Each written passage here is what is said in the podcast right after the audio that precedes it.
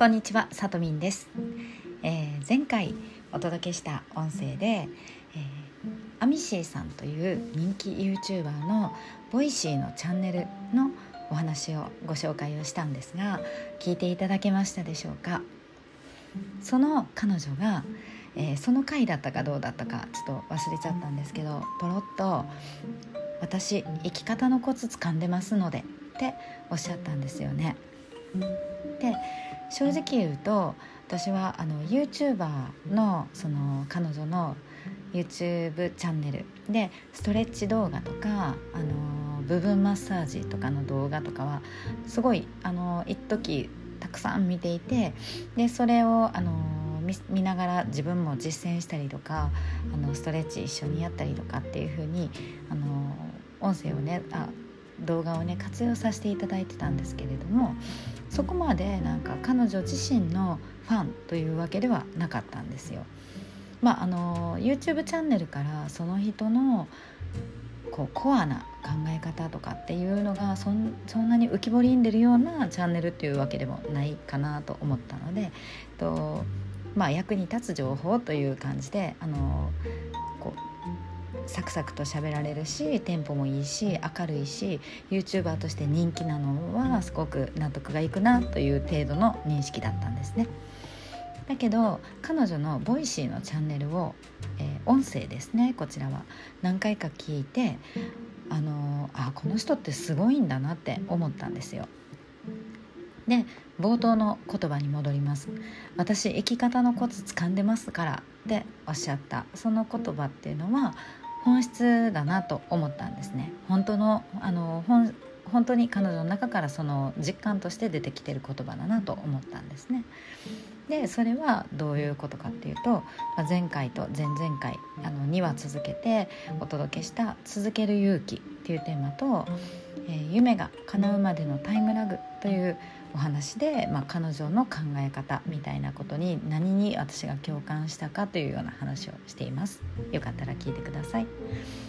でもねこれあの彼女が彼女の音声の中で話されている言葉の中に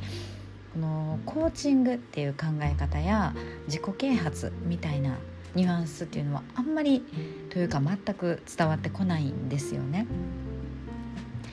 まあ、別にあえて言わなくっても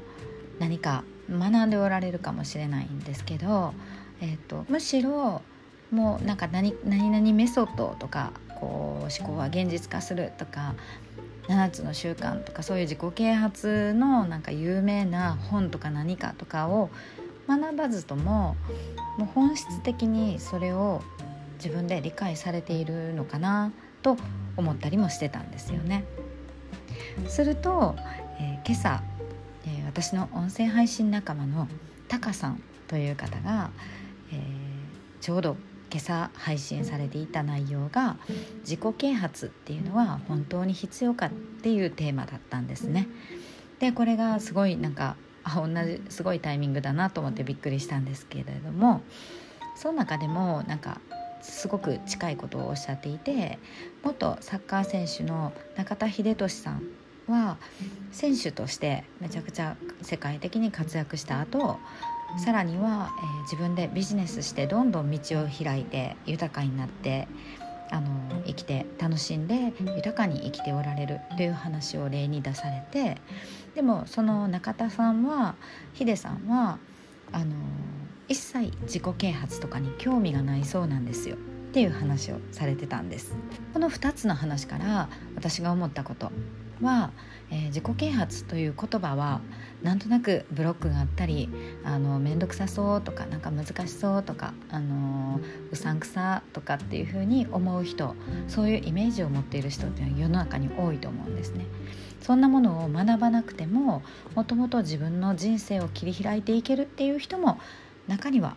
いるんですよね。だけど、まあ、ほとんどの人は過去からの延長線上にある今を生きていてそのまた延長線上にある未来に向かっていくそのことに、まあ、何の抵抗もなく日々を生きていくんだと思うんですよね大半の人が。でそれでも、えーと、目の前に次々と起こってくる問題や課題をと向き合って生きていくんですよね人って誰でもそうですけど。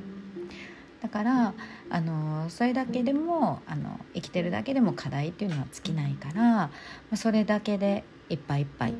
ていうそういう人生を生きてる人もすごくたくさんいます。でも中には自分の人生というものを